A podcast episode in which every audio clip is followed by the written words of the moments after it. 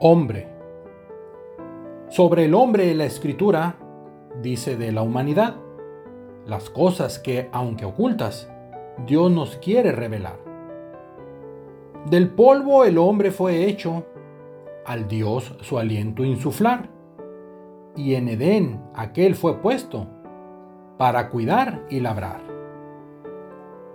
Bendiciendo a nuestros padres, les mandó fructificar por la tierra así extenderse y la creación sojuzgar.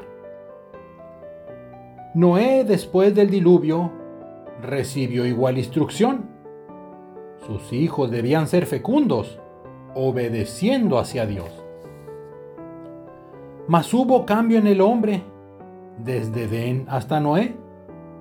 Miedo habría en los animales, los cuales podríanse comer. De igual forma las edades del hombre fueron bajando, de los cientos años de antes a las décadas que estamos.